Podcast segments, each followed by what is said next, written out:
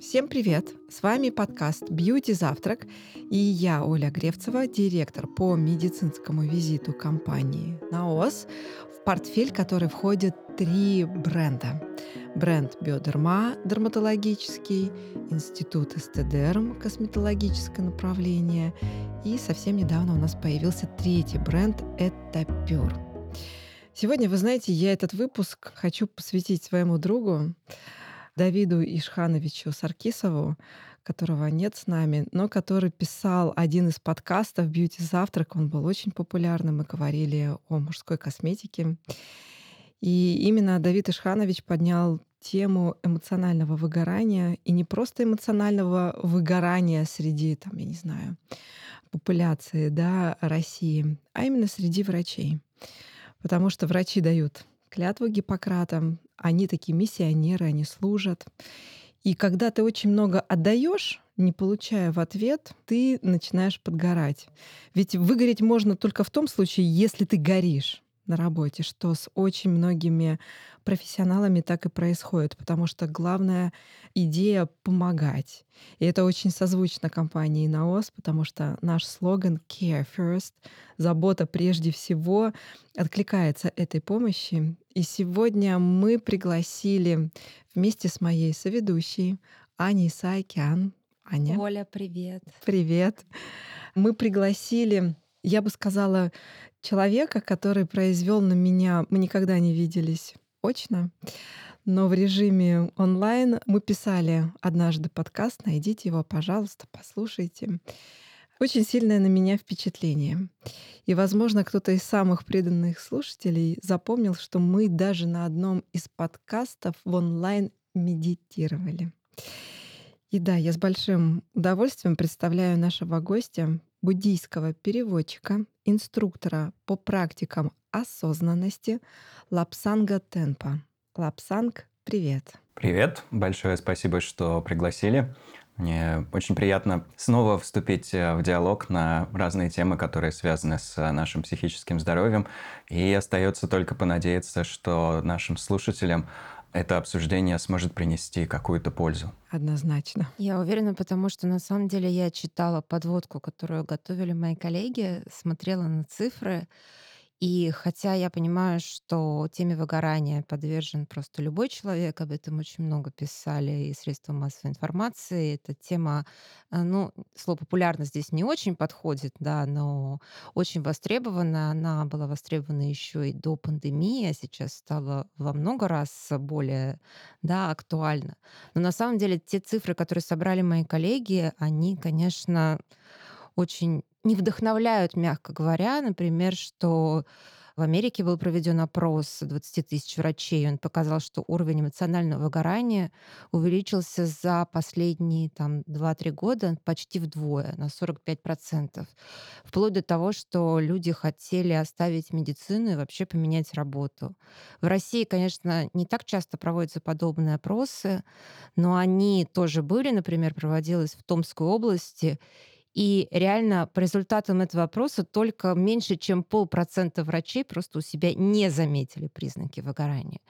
То есть это говорит о том, что усталость и вот такому вот ощущению опущенных рук у нас подвергаются абсолютно все, а между тем, наверное, врач традиционно это первый человек, о котором мы вспоминаем, когда нам плохо. Ну давайте начнем с базовых вещей и дадим определение эмоциональному выгоранию. Это на самом деле очень хороший вопрос. Один из самых лучших, потому что я как буддийский переводчик очень люблю определения и различные списки, которые помогали бы нам как-то осмыслить окружающую нас реальность.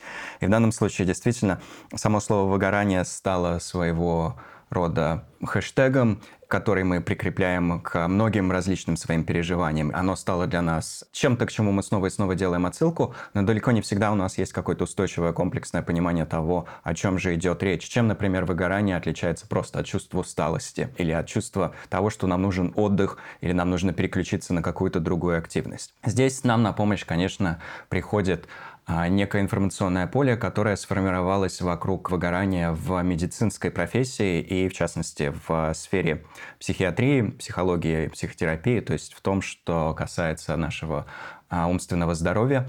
И а, в соответствии с пониманием Всемирной организации здравоохранения, выгорание представляет собой комплексное состояние, вызванное рабочим стрессом, с которым у нас нет возможности успешно справляться. То есть выгорание описывается не как медицинский диагноз, это не временная болезнь, а синдром, устойчивое состояние нашей психики, к которому мы постепенно скатываемся в результате сложного сочетания внешних факторов и внутренних факторов. Понимание того, что целый ряд факторов приводит к выгоранию, помогает нам затем а, успешно с ним работать, потому что у нас появляется понимание, ага, вот что я могу осуществить, вот что я могу предпринять для того, чтобы с выгоранием как-то справиться. Мне нужно обозначить эти различные факторы, элементы и с ними по отдельности поработать.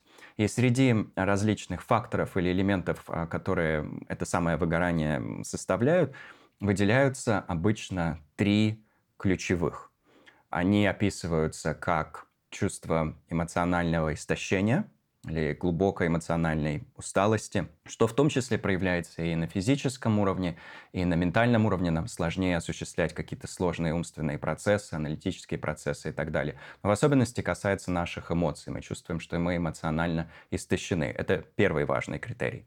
Второй важный критерий выгорания – это так называемая деперсонализация – что описывается как некое чувство отстраненности от нашего физического и умственного опыта, а также от других людей. То есть мы как бы замечаем, что начинаем смотреть на свою жизнь со стороны, что мы себя ощущаем как киноперсонажа или персонажа видеоигры. Но не в хорошем смысле, потому что бывают моменты, когда подобное отстранение от нашего опыта – это позитивный некий опыт прозрения. Мы как бы смотрим на свою жизнь сверху вниз, мы как бы поднимаемся над происходящим, видим общую картину, и затем, возвращаясь к своей жизни, можем как-то успешно разрулить некоторые вопросы. Вот здесь речь не об этом позитивном опыте, а именно о негативной отстраненности от нашего тела, от нашего ума, того, что происходит в теле уме, в результате чего также возникает большая дистанция между нами и другими людьми. И это как раз так называемая деперсонализация, второй важный критерий. И, наконец, третий критерий – это снижение эффективности. И именно поэтому выгорание чаще всего описывается именно применительно к профессиональным обязанностям. Сам термин выгорание в техническом смысле используется именно в рабочем контексте, в контексте профессиональной деятельности.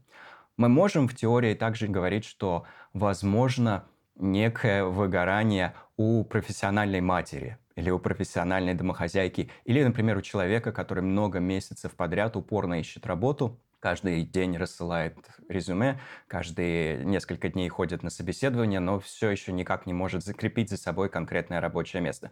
В этих ситуациях мы тоже можем немного рассуждать о выгорании, но, как правило, сама тема выгорания всплывает именно в профессиональном контексте, и поэтому снижение эффективности – как утрата фокусировки, утрата креативности, потеря способности переживать радость от работы.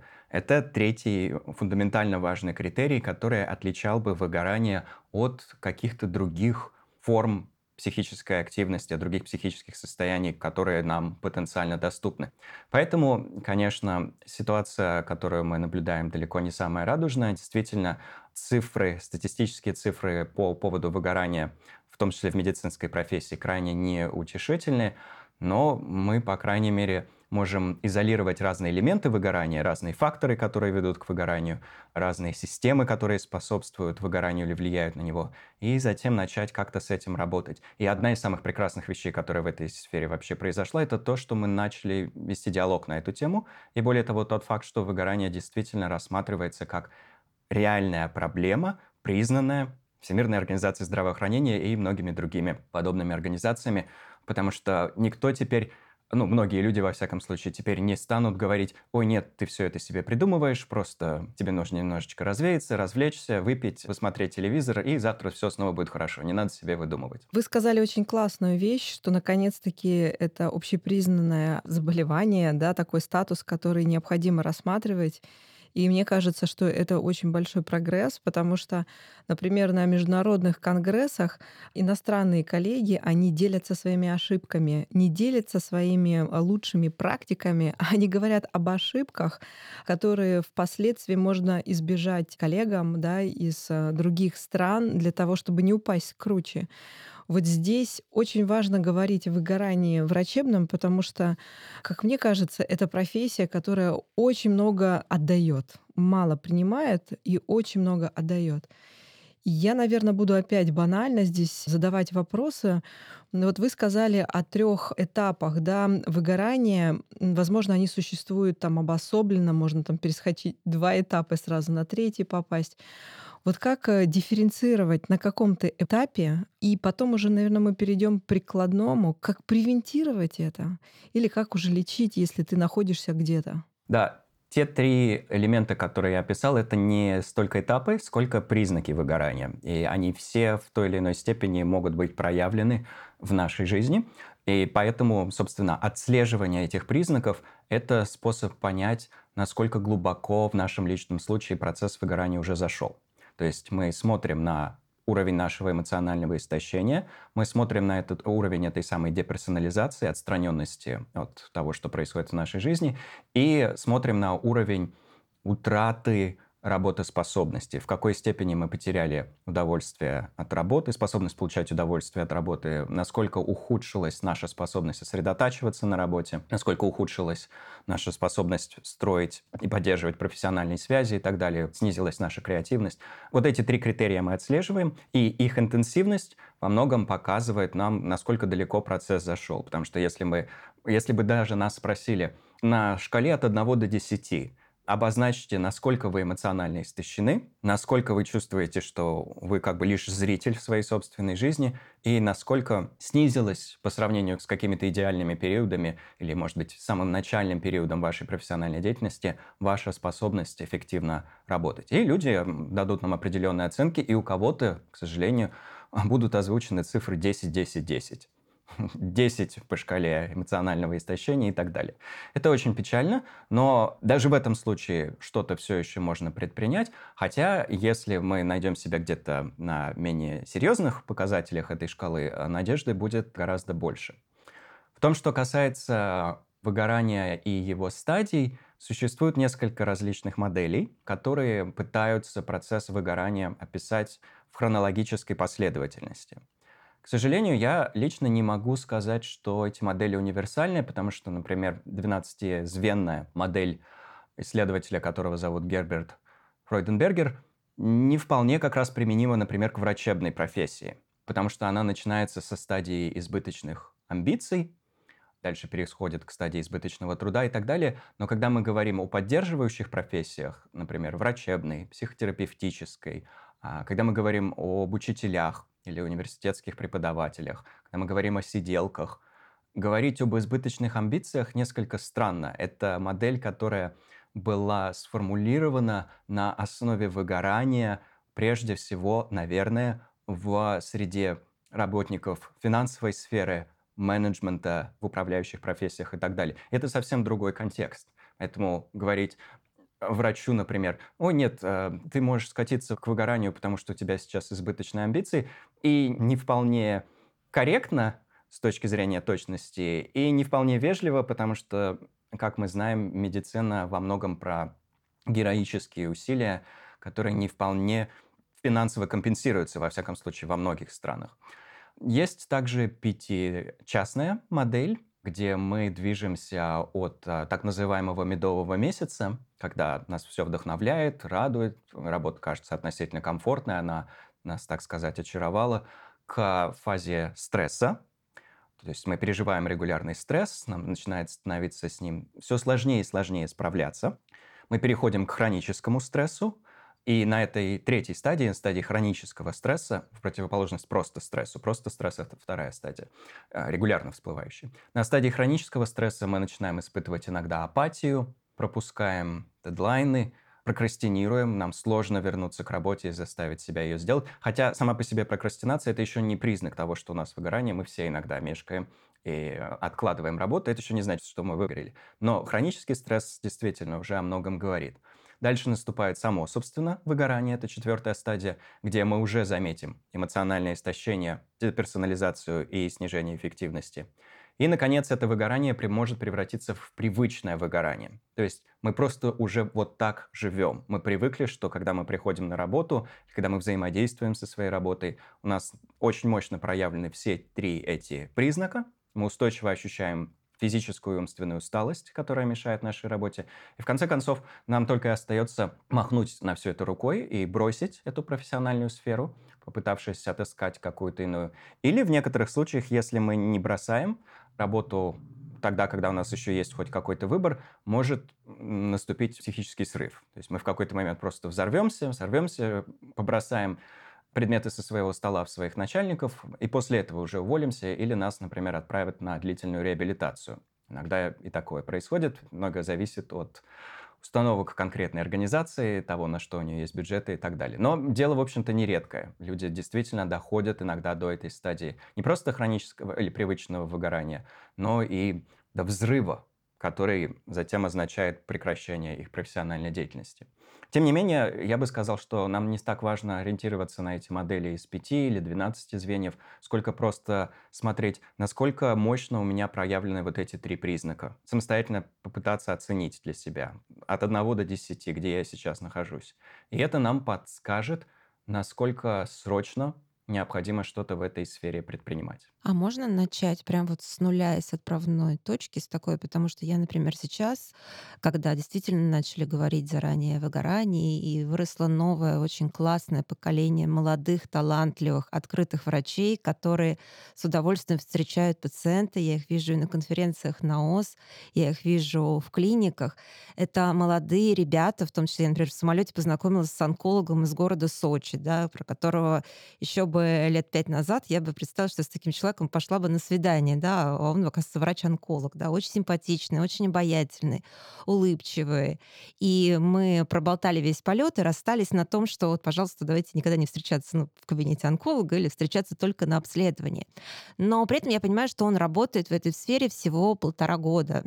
Он уже жалуется на многие вещи, связанные с бюрократией. Понятно, что очень многие истории с выгоранием, они вызваны, может быть, даже не работой с пациентами, а работы с огромной бюрократической системой, которая существует в любой стране, будь то Россия, будь то Великобритания, будь то что бы то ни было. Но вот человек такой молодой, с горящими глазами, готовый менять мир, готовый лечить пациентов. И еще, наверное, который может сказать, что я на нулевой стадии выгорания, у меня выгорания нет, я сверну горы. Вот как ему заранее, с чего начать, как это предотвратить? Это очень хороший вопрос, потому что, в принципе, он актуален для любых проблем, связанных с нашей внутренней жизнью. Да? Мы можем также сказать или предположить, что у нас сейчас нулевой уровень депрессии, или что мы сейчас на нулевом уровне хронической тревожности. Сейчас у нас нет, предположим, хронической тревожности, но однажды она может сформироваться. Или сейчас мы не переживаем панические атаки, но однажды они могут начать с нами происходить. Сейчас у нас нет зависимости поведенческой или связанной с, например, алкоголем. Но с течением времени она может сформироваться, потому что мы будем применять такие вот методы снижения стресса, не зная, что существуют какие-то другие. Во всех этих случаях, во всех этих вопросах про условный нулевой уровень, ответ прозвучит примерно одинаково даже на этом нулевом уровне у нас есть возможность играть на упреждение. Нам нужно понять, какие факторы в нашей профессиональной жизни, если говорить конкретно о выгорании, нужно изолировать и тщательно рассмотреть, и начать с этими факторами работать. И, как вы и сказали, действительно, добрая половина, значительная часть этих факторов будет относиться к внешней реальности, не к самому нашему уму, и тому, что в нем происходит, а к тому, как строятся наши рабочие условия, какую степень поддержки мы ощущаем, или давления, наоборот, мы ощущаем со стороны своего начальства, в какой степени гармонично и грамотно организован наш рабочий процесс, насколько высока оплата нашего труда и так далее. Все это очень важные факторы, которые напрямую влияют на выгорание. И я должен даже сказать, очень откровенно, э, что некоторые из моих коллег, работающих с темой выгорания, предпочитают после краткого обсуждения темы выгорания в целом перейти к одному из синонимов для термина выгорания. Это не полный синоним, но это, так сказать, обратная сторона той же самой медали, и этот термин звучит как эксплуатация. Очень интересная, наверное, мысль и немножечко шокирующая. Я надеюсь, что она не расстроит никого из наших слушателей. Но смысл этой идеи в том, что выгорание чаще всего, хотя не только, но чаще всего происходит тогда, когда мы чувствуем, что нас эксплуатируют, то есть нами распоряжаются как неким профессиональным ресурсом, нас используют как некий, некая организация, даже если речь идет о больнице, используют нас как инструмент, который решает определенные вопросы, но мы при этом не чувствуем заботы по отношению к самим себе со стороны этой организации. И это проявляется в трех основных областях. График, зарплата и общая рабочая атмосфера.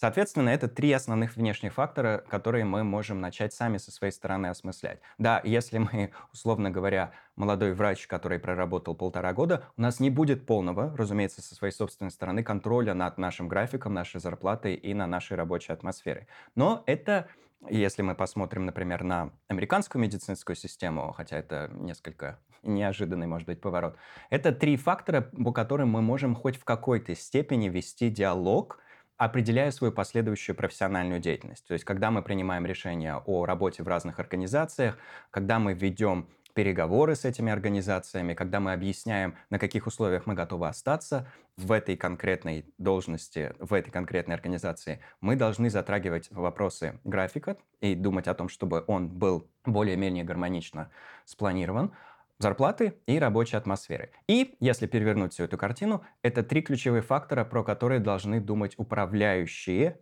специалисты, потому что если они выстроят для сотрудников неудачный график, не оставляющий достаточного времени на разгрузку, если специалисты будут чувствовать, что их зарплата слишком низкая для героических трудов, и сама по себе рабочая атмосфера будет токсичной, что в том числе включает избыточный уровень бюрократических процедур, постоянные увольнения врачей будут абсолютно неизбежными. И здесь просто остается развести руками и сказать, да, это, с одной стороны, вопрос для нас, как специалистов, которые имеют возможность вести какие-то переговоры на тему своей будущей работы, и это огромный вопрос для тех, кто находится на управляющих должностях. То есть это три внешних фактора. Мы можем с ними как-то худо-бедно работать, но больший простор для маневра у нас появляется на уровне внутренних факторов, то есть на уровне того, что происходит с нашим умом. Один важный элемент предотвращения выгорания и один важный элемент выгорания в целом – это все, что происходит в сфере маленьких радостей, или обыденных чувственных удовольствий, потому что человек, который довольно далеко зашел в этом движении к абсолютному выгоранию, постепенно теряет способность переживать маленькие чувственные радости или привычку к этому. То есть такому человеку становится гораздо сложнее получить удовольствие от тех вещей, которые его или ее лично бы радовали. Да, и для всех нас это что-то различное. Кто-то любит чай, кто-то любит кофе, кто-то на лыжах кататься, кто-то на пляже лежать. Да? То есть мы получаем разные виды, так сказать, гедонического удовольствия, но если мы далеко скатываемся по вот этому холму выгорания, мы потеряем способность извлекать радость из того, что для нас лично было до этого близким. Поэтому важно сознательно к этому как раз возвращаться. Сознательно возвращаться к тому, чтобы находить эти периоды маленьких гедонических удовольствий, в хорошем смысле этого слова гедонических, потому что они относятся к внешней стимуляции, в каждом конкретном дне и в контексте нашей жизни в целом. И при этом есть, конечно, дополнительные, так сказать, объяснения о том, как больше удовольствия извлечь из конкретной чашки кофе, как больше удовольствия извлечь из лежания на пляже. Это как раз про популярные практики осознанности, которые учат нас больше наслаждаться текущим мгновением. Э, никакой мистики здесь нет, это просто про работу с нашим вниманием, про то, чтобы больше внимания направить на эти отдельные мгновения. Но этого недостаточно, потому что если бы мы сказали, я вот э, чувствую, что я могу выгореть, и нам кто-то в ответ сказал, ну, просто постарайтесь больше нюхать вкусные запахи, и, и э, купите хороший парфюм, да, и лежите на пляже больше, и пейте больше кофе, и вообще вот ходите на концерты, которые вас радуют. Мы бы сказали, спасибо, конечно, чудесный совет, но, наверное, этого недостаточно. Звучит немножечко издевательски. Два других важнейших компонента, в моем понимании, три, может быть, других. Создание системы эмоциональной поддержки – работа над нашей эмоциональной жизнью и над восполнением внутренних ресурсов, и работа на повышение стрессоустойчивости. Очень коротко их все-таки опишу да, для наших слушателей. Во-первых, создание системы эмоциональной поддержки. Мы смотрим на контекст своей жизни, мы как врач, этот самый условный врач, находящийся пока на нулевом уровне выгорания. Мы пытаемся понять, кто в моей жизни может предоставлять мне регулярную эмоциональную поддержку. Не на уровне бесплатной но не квалифицированной психотерапией, а на уровне чувство того, что у меня с вот этими людьми есть сердечная связь. Это, так сказать, моя семья в широком смысле этого слова. Это мои ближайшие друзья, это люди, которым я могу поплакаться в жилетку, это люди, которые меня поддерживают и согревают, и в том числе люди, которых я со своей стороны обратно поддерживаю, потому что это тоже важная часть устойчивости нашего психического аппарата в целом. Я могу не только получать заботу, но и ее предоставлять, и это само по себе восполняет мой внутренний ресурс. Очень важно, чтобы подобная система была, и чтобы мы над ней сознательно размышляли. Важно, чтобы мы сознательно ее строили, потому что при отсутствии этого механизма эмоциональной поддержки мы выгорим гораздо быстрее. Э, часто так случается, когда мы, например, переезжаем в новый город – в связи с э, своей работой, например. Или оказываемся в новой компании, в новой организации, где у нас пока нет системы друзей, у нас нет круга друзей, которым мы могли бы пожаловаться, с которыми мы могли бы чем-то поделиться. Поэтому нам важно специально, намеренно строить эти социальные связи, хотя к системе эмоциональной поддержки относятся и другие вещи, например, для людей, которые религиозны, это так сказать, все, что касается нашей веры и религиозной практики, для людей, которые близки к природе, это все, что касается регулярного посещение природы и так далее. Это, так сказать, круг вдохновения, как это иногда называют буддисты. Это первый внутренний фактор. Затем все, что касается внутренней эмоциональной практики и восполнения эмоциональных ресурсов, здесь мы рассматриваем различные методы того, что называется развитием эмоционального интеллекта, или различные программы, подходы, методы, связанные с развитием эмоционального равновесия.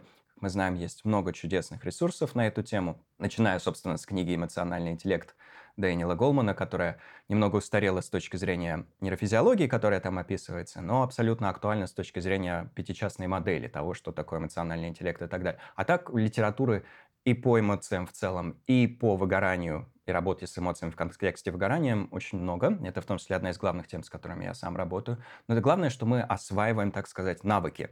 И их можно изучать столь же пристально, столь же щепетильно, столь же упорно и регулярно, как любой другой предмет. И на самом деле, если бы нас в школах учили навыкам эмоциональной устойчивости, с таким же упорством, с которым нас, например, учили геометрии, мы бы в жизни получили очень большую пользу. Это никак не изменяет значимости других предметов, но, возможно, это один из важнейших а, элементов нашего образования, которые можно было бы добавить. И, к счастью, инициативы на эту тему существуют, в том числе в школьной среде, в университетской среде, в детских садах и так далее. И, наконец, последний элемент – это намеренная работа над повышением стрессоустойчивости. Иногда это описывается как работа на снижение стресса, но здесь важно пояснить, что психологическая наука в целом знает о стрессе, его роли, о его влияние на нас и так далее, выделяются иногда позитивный стресс или эустресс и негативный стресс, дистресс. И позитивный стресс – это, так скажем, вызовы, с которыми мы сталкиваемся, которые побуждают нас стать еще более креативными, еще более профессиональными, еще более чуткими. Стимулирующее влияние на наш организм. А дистресс, как раз э, негативный стресс, который в том числе может стать для нас хроническим, это одна из причин нашего выгорания, и мы можем работать с этим дистрессом, развивая стрессоустойчивость с помощью дыхательных практик, практик управления вниманием, физических практик, которые включают в себя йогу, тайцзи, посещение спортзала и так далее.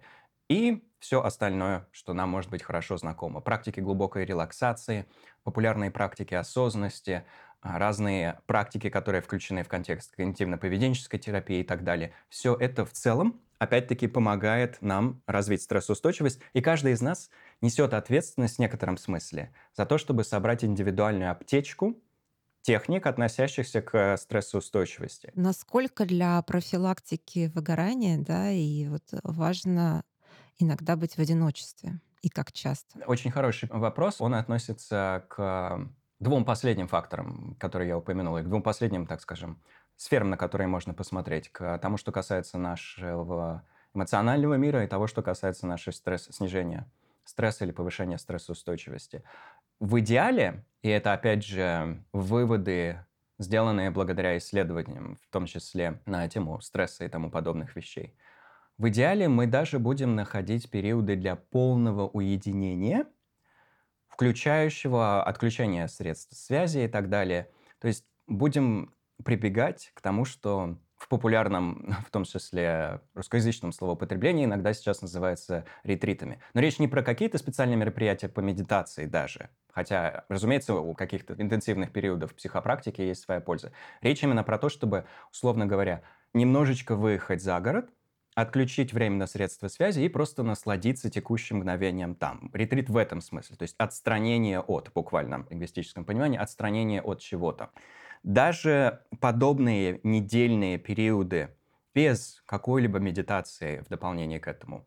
В одном из исследований, которое провела исследовательница стресса Элиса Эппель, привели к очень существенному изменению клеточной активности, усилили процессы обновления клеток, а, привели к глубоким изменениям на уровне физиологических механизмов, которые связаны со стрессом и так далее. И, по сути, сделали задел на большее долголетие, больший уровень физического здоровья, больший уровень психического здоровья. Люди в том числе отмечали существенное снижение уровня депрессии просто по итогам семидневного периода, так скажем, вот такого уединенного погружения в контакт между собой и природой, без всяких дополнительных техник. Краткие периоды отстранения от всего для погружения в себя каждый день, когда мы, условно говоря, 40 минут проводим в разных способах релаксации, в разных формах расслабления, которые нам доступны. Также очень важны, потому что они запускают аналогичные процессы, может быть, не столь интенсивно, но все равно они их запускают. это важный элемент, который мы можем продумать. Мы можем подумать о том, как интегрировать такого рода периоды странения, уединения в нашу жизнь, и это тоже окажет свое влияние. Но обратная сторона также важна, наличие систем поддержки, с которыми мы регулярно контактируем. Потому что если человек оказывается в ситуации, где у него есть только рабочее время и время наедине с собой, но нет вот этого ресурса взаимодействия с другими, это тоже не самая устойчивая ситуация. Да, если это врач, который при этом э, получил, например, не позитивный комментарий от пациента, что спасибо, доктор, вы мне очень помогли, а получил какой-то негативный комментарий или в кабинете, или столкнулся с вот негативной энергетикой пациента, или не смог ему помочь, то здесь, может быть, наоборот, не стоит оставаться наедине с собой и себя ругать, потому что здесь очень велик риск либо уйти в самокопание,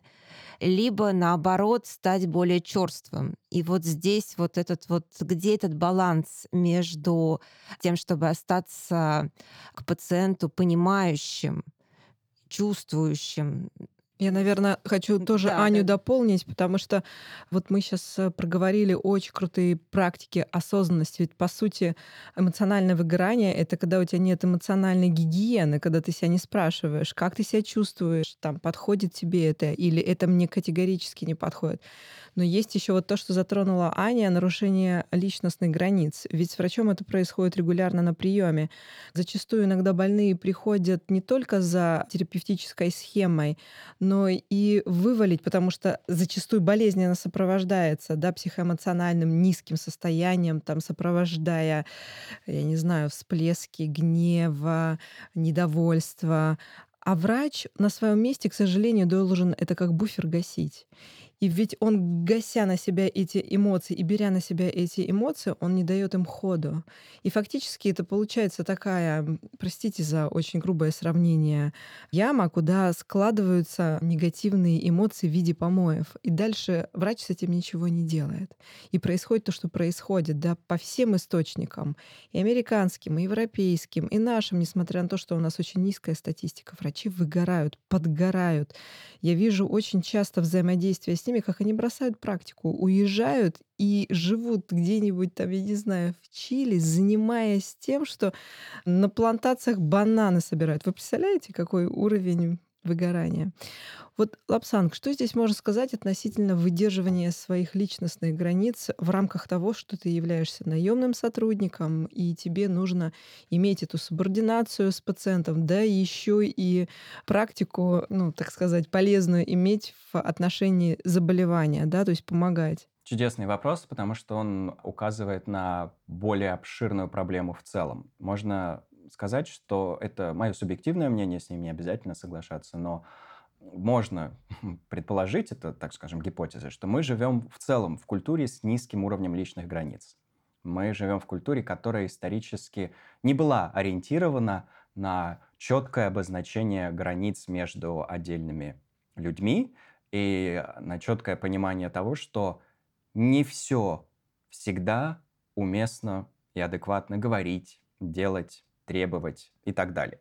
Поэтому границы во врачебном деле нарушаются со многих сторон. Есть нарушение границ в контакте между врачом и административным управляющим организмом. Да? То есть нарушение границ между управляющим персоналом и врачебным персоналом. Есть нарушение границ в векторе между врачом и пациентом. Есть также, об этом также следует говорить, нарушение границ между врачами и средним и младшим медицинским персоналом. Это, к сожалению, также огромная проблема. Если кто-то помнит, не знаю, американский сериал «Скорая помощь», часть сюжетных линий была связана с иногда грубым поведением между этими двумя или тремя категориями медицинского персонала, потому что, разумеется, все переживают интенсивный стресс, все пытаются как можно лучше помочь пациентам, и иногда невольно проскальзывает своего рода заносчивость со стороны врачей или, наоборот, гордость со стороны сестер, которые знают, что именно они генерируют заботу. Врач приходит и все прописывает, но именно сестра генерирует чувство заботы, а также осуществляет все необходимые медицинские процедуры, без которых пациент тоже не выживет. Поэтому это тоже сфера, в которой может проявляться значительное нарушение границ, и именно медсестры, медбратья, именно младший медицинский персонал переживает большие уровни выгорания, чем, например, а, врачи. Короче, все плохо, но само понимание того, что все плохо, нас на самом деле уже может успокоить. Это позитивная форма деперсонализации из теории выученного оптимизма Мартина Селигмана, где мы понимаем, так, вот эти все нарушения происходят. И даже сегодня кто-то, может быть, нарушил мои границы. Какие-то пациенты сегодня опять себя вели не совсем вежливо и адекватно. Что с этим делать? Мне важно понять, что это происходит не из-за меня. Это не моя вина. Здесь несколько факторов нельзя винить в это вовлечены. Да, мне нельзя винить себя, и мне не следует думать, что это их агрессия ко мне лично, а не просто признак того, что у нас в культуре слабо выражены границы, и эти люди сейчас переживают интенсивные негативные эмоции, которые связаны с их недомоганием, жизнь, житейскими проблемами и так далее. Кроме того, ну, опять же, если говорить про культуру, людей просто не учат с раннего возраста понимать и уважать эти границы, и э, в том числе поэтому здесь есть несколько административных решений, которые могли бы быть приняты. Например, если бы медицинские учреждения предоставляли пациентам информацию о том, как сберечь внутренние ресурсы врачей и сестер, это в перспективе было бы очень полезно. И, может быть, мы не увидим этого в ближайшие 2-3 года, но в перспективе даже бесплатная методичка «Как сберечь ресурсы врачей и сестер» была бы полезна, потому что хотя бы 5 человек в день ее бы взяли, смогли прочитать и поняли, а, вот что, оказывается, переживает врач, когда я прихожу и начинаю на него орать, вместо того, чтобы попытаться выстроить какой-то конструктивный диалог. А, вот что себя чувствует медицинская сестра, когда я вместо того, чтобы поблагодарить ее за уход, начинаю на нее сердито ругаться, потому что у меня что-то болит. Да, это, опять же, про отсутствие эмпатии, которую можно специально развивать. Но еще одна важная, конечно, часть этой эмоциональной гигиены – это развитие навыка строить границы – предоставляя обратную связь людям, которые нарушают наши границы. Даже если это обратная связь негативная? Она негативная в том смысле, что мы четко даем понять, что наши границы были нарушены. Вот о чем идет речь. Это, в принципе, навык, который вообще нужно во всех областях развивать. То есть э, я могу по своему опыту об этом просто сказать очень просто. Мне, например, не всегда комфортно, когда в профессиональной коммуникации люди отправляют мне голосовые сообщения без какого-либо контекста вокруг них. Они не поясняют, что там, где там, присылают голосовое сообщение на 5 минут, и вот я должен найти время, вставить наушники, послушать. Хотя если бы там была минимальная подводка, о чем это вообще голосовое сообщение, насколько срочно мне нужно его слушать, моя жизнь была бы гораздо проще. Когда подобное происходит, я обычно просто пишу, к сожалению, мне не очень удобен подобный способ коммуникации. На будущее, если что, лучше так, так и так. Если люди, например, требуют от меня какие-то срочные ответы на волнующие их я объясняю, вот как лучше задать этот вопрос, вот когда я смогу к нему вернуться, если я не вернусь, пожалуйста, напомните мне, тра-та-та. То есть я объясняю, как работает, как не работает. Если бы мы смогли совместными усилиями пациентов, врачей и административного персонала сформировать хотя бы такую культуру, культуру, где кто-то шлет врачу гневное сообщение в личный WhatsApp, хотя даже само наличие у пациента личного номера врача это уже, так сказать, задел на будущие проблемы, да? Но если подобное все-таки происходит, врач должен иметь право ответить, я сейчас не на работе, или для меня сейчас это некомфортно, или, к сожалению, сейчас я не могу вам помочь. И это должно быть достаточно ясным сигналом, для того, чтобы пациент, который что-то требует в этот момент от врача, понял, что нужно избрать какую-то другую стратегию коммуникации. Но потом же идет авторшок, и пациент начинает обвинять врача. Вы давали клятву Гиппократа. Вне времени вы должны, вы обязаны бесплатно помогать. Забываю при том, что врач такой же человек, который имеет свою продуктовую корзинку на день, оплачивает счета, заправляет автомобиль, но это все абсолютно забывается, когда вот происходит нарушение этих границ. Вот как в этом случае быть? Окей, он написал то, что вы рекомендуете, получил вот этот вот шквал хайпа, и зачастую это происходит, знаете где? В Инстаграм, потому что сегодня врач социальный актуален, и его имидж, он декларируется на общедоступных площадках, где э, врача могут обвинить во всем. Он, короче, под прицелом там абсолютно всех, как и профессионального сообщества, в котором он находится, так и пациентского. И грустная история еще состоит в том, ну, как бы грустная и не грустная, да, что очень многие клиники или медицинские учреждения, они, наоборот, сознательно а, пушат врача, Толкает. чтобы не то что, а вот пушат, чтобы он а, присутствовал в соцсетях и я знаю, что для многих врачей, особенно врачей старой школы, да, я общалась там с профессором детской эндокринологии, который говорил, пожалуйста, напишите отзыв, нас об этом просят. Вот. Хотя, ну, как бы это совсем уже не та история. Казалось бы, совсем не его дело быть СММщиком. Понятно, что в продвинутых современных клиниках для этого существуют целые отделы, которые тоже стараются соблюсти время врача, договориться, когда к нему подойти, и вообще сделать все, чтобы врачу, особенно если мы говорим про косметологов и дерматологов, было комфортно, да, там появиться, чтобы к ней пришел визажист, подготовил ее, и она как-то красиво рассказала, и ей это было приятно. Но далеко не всегда так происходит. Ну, здесь две проблемы, да, одна из них про SMM. Действительно, что с этим сделаешь, если у нас есть возможность разделить профессиональные и личные аккаунты. Некоторым людям помогает именно такой подход. Эта возможность есть не всегда, и не все хотят а, осуществлять это разделение. Как бы это вопрос просто личного выбора. Поэтому ну, здесь мы делаем, что можем в условиях тех требований, которые нам предъявляются, и в условиях современной жизни. Что ж ты сделаешь? В том, что касается а, шквала хайпа, который нам прилетает в ответ на попытку простроить здоровые границы, дальше у нас есть два важных решения. Первое – техническое, поэтому некоторые из моих знакомых врачей здесь, в Великобритании, отключают, например, в WhatsApp возможность понять, когда они были в последний раз онлайн и прочитали ли они сообщение. Там есть такая настройка, да, и если люди не знают, прочел ли ты сообщение, это уже в какой-то смысле снижает, так скажем, эту... На безопасной территории. Я начала практиковать это месяц назад, и могу сказать, что моя жизнь за это время просто изменилась кардинально. То есть я просто убрала функцию, что человек видит, что я прочитала сообщение. И, я, и мне стало гораздо спокойнее, при том, что я все равно сама внутри понимаю, что надо ответить скорее, но я знаю, что человек не видит, что я уже прочитала. Это реально вот проверенный лайфхак, это просто отлично работает. Некоторые люди из этих же соображений заводят два телефона, и на профессиональном номере у них отключены эти уведомления, а, соответственно, семья и друзья могут видеть, что вы прочитали сообщение, потому что это совсем другие отношения, совсем другой контекст. То есть, с одной стороны, есть просто эти технические решения, с другой стороны, и это, опять же, мой личный опыт, всегда будут люди, которые хотят большего. Ко мне, как буддийскому переводчику, люди приходят и говорят, какой же ты буддист, если ты не отвечаешь срочно на мои сообщения.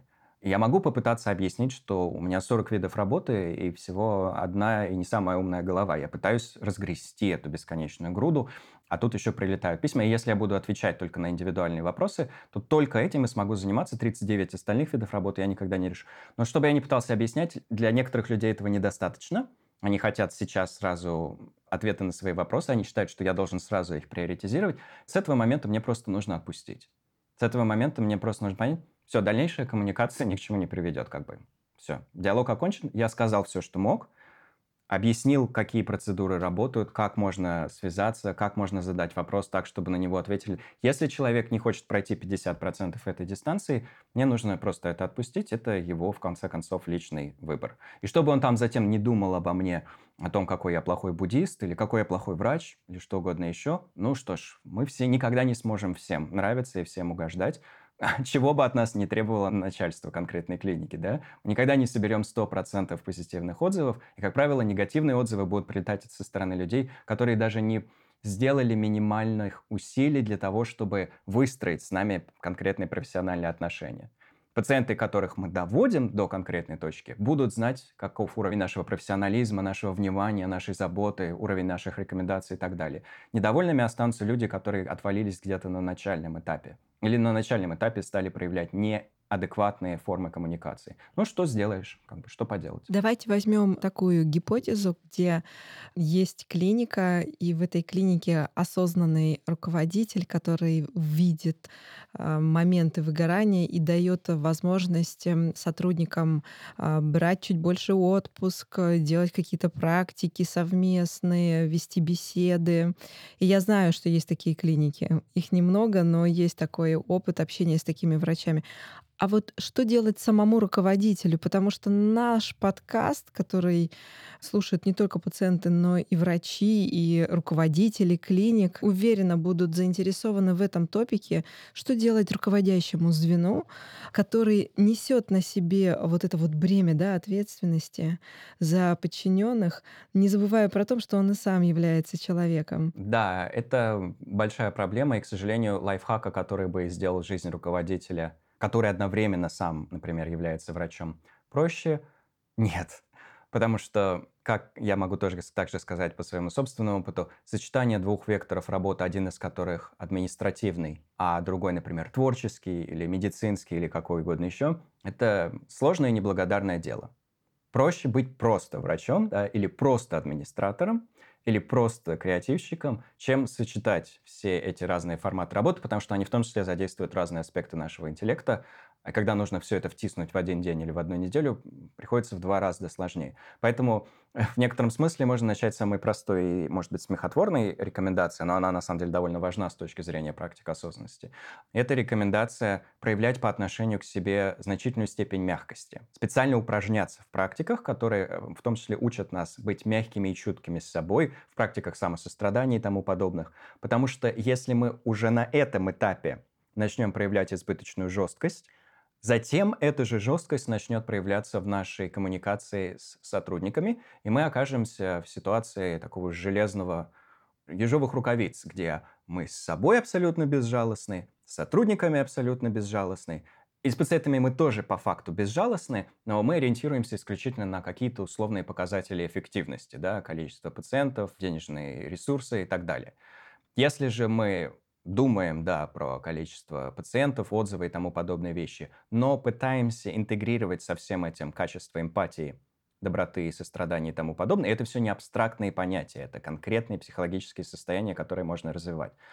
А, становится значительно проще, потому что сотрудники видят, что мы общаемся с ними как с личностью, что мы готовы слушать, слышать, адаптировать, готовы объяснять, почему то или иное административное решение принимается, но в нем все равно заложена некая степень внимания и к нуждам врача, и к нуждам пациента, и к нуждам организации в целом и так далее. Когда это качество эмпатии с большей легкостью считывается, процесс становится более простым. Он никогда не будет на 100% легким и идеальным для большинства из нас, если речь не о какой-то совсем крошечной организации, где все чувствуют себя как семья, как лучшие друзья, как а, источники поддержки друг для друга. Если речь не о такой ситуации, всегда будут какие-то сложности, но эти качества эмпатии, мягкости, доброты, мягкости с собой и с другими, терпения и так далее, они действительно очень помогают, и поэтому существуют техники их развития. Не потому, что это просто красивые идеалы, потому что это конкретные аспекты нашего коммуникативного аппарата, нашего аппарата коммуникации. Вообще это хорошая история, потому что там, где страшно, там, где неудобно, нужно идти, и мы, собственно, туда сейчас э, идем. И вы, можно сказать, такой первый наш светлячок, который подсвечивает нам э, корректный путь, э, направление, вот такие вот векторы. Но я истинно получаю наслаждение в общении с вами, потому что помимо как бы теории вы еще классно практику нам даете. Побалуйте нас сегодня чем-нибудь. Я тогда сначала сделаю такое краткое предисловие и скажу, что иногда бывают, собственно, запросы не внутри подкаста, потому что подкаст — это, так скажем, наша возможность обозначить некоторые ключевые идеи, которые, может быть, кого-то вдохновят на последующее изыскание, работу и так далее. Да? Не внутри подкаста, а внутри именно контакта с организациями, в том числе по вопросу выгорания или эмоциональной устойчивости. Люди иногда приходят и говорят — Давайте вот возьмем одну какую-то практику, которая решит все наши проблемы. А мне остается развести руками и сказать, ну как, как может быть одна таблетка, которая исцеляет от всех заболеваний, да, или одна практика, которая исцеляет от всех умственных проблем? У нас, к сожалению, не очень высокий пока уровень понимания того, как работает психика, что это такой же сложный механизм, как и наше физическое тело, и он требует такого же количества самых разнообразных практик, техник, работы с самыми разными качествами. Тем не менее, есть так скажем, прецеденты. В том смысле, что некоторые, в том числе американские крупные организации, предпринимали попытки обойтись какой-то одной практикой так, чтобы она повлияла существенным образом на внутреннее благополучие сотрудников. А иногда это были клинические сети, то есть сети из очень крупных клиник в нескольких штатах, иногда в нескольких городах, и всем сотрудникам, которые готовы были к этому присоединиться, у них было для этого хоть какое-то время, понятно, времени никогда не бывает особо, предлагали, например, практики благодарности. Уже здесь начинаются некоторые проблемы, потому что некоторые люди скажут что угодно, лишь бы помогало, а некоторые скажут, ну что это такое, что за детский сад, какие практики благодарности, что вы мне говорите, да, у меня тут э, пациенты, ипотека и все такое прочее, вы мне предлагаете сидеть и мысленно благодарить Вселенную за что-то там. Тем не менее, поскольку эти эксперименты проводились, они показали определенную степень эффективности, в том числе потому, что эти практики благодарности предлагались не только врачам, среднему и младшему медицинскому персоналу, но и пациентам. Пациентам также предлагали специально помедитировать, поразмышлять о их благодарности врачам. И это привело к существенному оздоровлению всего цикла так скажем, взаимодействия, потому что когда пациент испытывает хоть какую-то благодарность к врачу, он перестает так сильно нарушать границы, да, и оставляет более позитивные отзывы. Когда врач испытывает благодарность за позитивные факторы, которые в его жизни присутствуют, сестринский персонал и так далее, опять же, повышается существенным образом внутренняя устойчивость. И на эту тему, на тему эффективности практик благодарности очень много исследований. Это большая и важная практика в внутри эмоциональной устойчивости в целом. Но если мы хотим сейчас сделать, так скажем, практику на одну минуту, самое простое – просто направить внимание на тело, немного понаблюдать за дыханием, насколько возможно расслабить ключевые группы мышц, позволить телу дышать естественным образом. И затем для того, чтобы выполнить, собственно, упражнение, связанное с качеством благодарности, можно задать себе несколько очень простых вопросов. Первый из них – кто поддерживает и вдохновляет меня на мировой арене в целом, кто вдохновляет меня или позволяет мне почувствовать некую надежду, некую радость, некую степень внутренней устойчивости из числа различных деятелей на политической, культурной, творческой арене. Кто в мире в целом вдохновляет меня и делает мою жизнь лучше. Если нам на ум приходит какая-то конкретная личность, или группа людей, мы можем просто какое-то время покоиться в этом переживании признательности или благодарности. Или даже усиливать эту признательность с каждым новым выдохом. Затем второй вопрос. Кто поддерживает и вдохновляет меня в моем непосредственном окружении? В моих профессиональных кругах, в моей семье, в кругу моих друзей. Каждый день наш ответ может быть несколько новым, но главное – просто покоиться в этом чувстве признательности, когда нам на ум пришел конкретный человек или конкретная группа людей. С каждым новым выдохом мы можем все больше и больше усиливать это чувство признательности.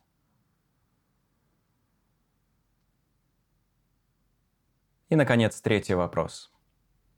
Самый интимный. Что поддерживает и вдохновляет меня в моей собственной текущей деятельности? В том, что делаю я сам или я сама?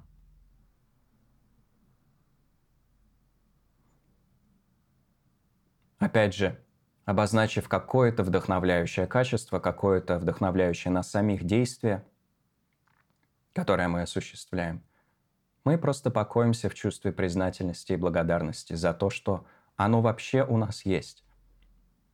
В нас самих есть этот источник вдохновения. После этого мы возвращаем внимание к телу, замечая его ощущения, переживания, процесс дыхания, уровень напряжения в теле и так далее. А затем, чтобы завершить само упражнение, привносим в тело элемент движения, понемногу раскачиваясь из стороны в сторону, шевеля пальцами рук и пальцами ног. После чего мы заканчиваем это упражнение и возвращаемся вниманием к тому, что нас окружает. Кайф. Не знаю, как э, Ань тебе, но я вот каждый раз, знаешь, улетаю из этой студии. Когда ты э, записываешь э, подкаст, Подкаст, Лапсан, да. когда у нас следующий подкаст? У меня вопрос сразу. Вот просто я становлюсь чуть ближе к самой себе, мне кажется, на один э, миллиметр, потому что путь к себе, он на самом деле, он очень долгий, длиной в жизни. Ну что, мы записали еще один классный подкаст. Мне вообще все очень сильно откликается. То, что Лапсанг сегодня нам говорил. Мы, кстати, в режиме онлайн встречаемся. У нас такой телемост. Лондон, Москва. Мне очень нравится история бережного отношения к себе, осознанности, выстраивания границ, не занимать там четкую позицию белого или черного, быть где-то на нейтральных водах и такую позицию наблюдателя, скорее всего, иметь э, с чувством доброты, такой любви. Но это все невозможно, если этого всего нету по отношению к самому себе. Вот, поэтому в первую очередь нужно это тепло направить э, на себя. И я надеюсь, что эта практика поможет всем нашим слушателям, как и нам сегодня с Аней, стать э, чуть ближе к самим себе. Спасибо большое за знание, что таким багажом знаний вы поделились сегодня со всеми нашими слушателями. У меня куча заметок, которые я еще должна осознать и переварить. А я вас обнимаю виртуально, вы далеко. А у меня возникла, кстати, такая мысль, пусть это звучит забавно, но, например, новое средство, которое выпустил бренд Биодерма, это сыворотка Defensive Sensibio, да, она такая любящая доброта для вашей кожи, потому что глобально в ней нет э, ничего лишнего, но она призвана успокоить э, кожу в состоянии, когда она чувствительна и подвержена стрессу. Частое нарушение барьера, окислительный стресс влияют на хроническое воспаление кожи, что ведет к форсированному процессу старения. Но у бренда Биодерма есть решение. Совсем недавно появилась новая сыворотка в гамме Sensibio, которая называется Defensive. Эта сыворотка предназначена как раз для кожи чувствительной, которая очень реактивная и быстро реагирует на внешние раздражители. И как раз сыворотка предназначена для того, чтобы нейтрализовать действие этих внешних раздражителей, успокоить кожу, наполнить ее влагой, восстановить ее защитный барьер и вернуть сияние. Это настоящая медитация для вашей кожи. Спасибо большое, Лапсанг. До скорой встречи. Большое спасибо, да, и до новых встреч. Подписывайтесь на подкаст «Бьюти Завтрак» в любом приложении, где вы слушаете подкаст. Ставьте лайки, если вы слушаете нас на Яндекс Музыке. А еще оставляйте комментарии в приложении Apple Podcast. Мы внимательно следим за ними и стараемся сделать подкаст еще лучше для вас.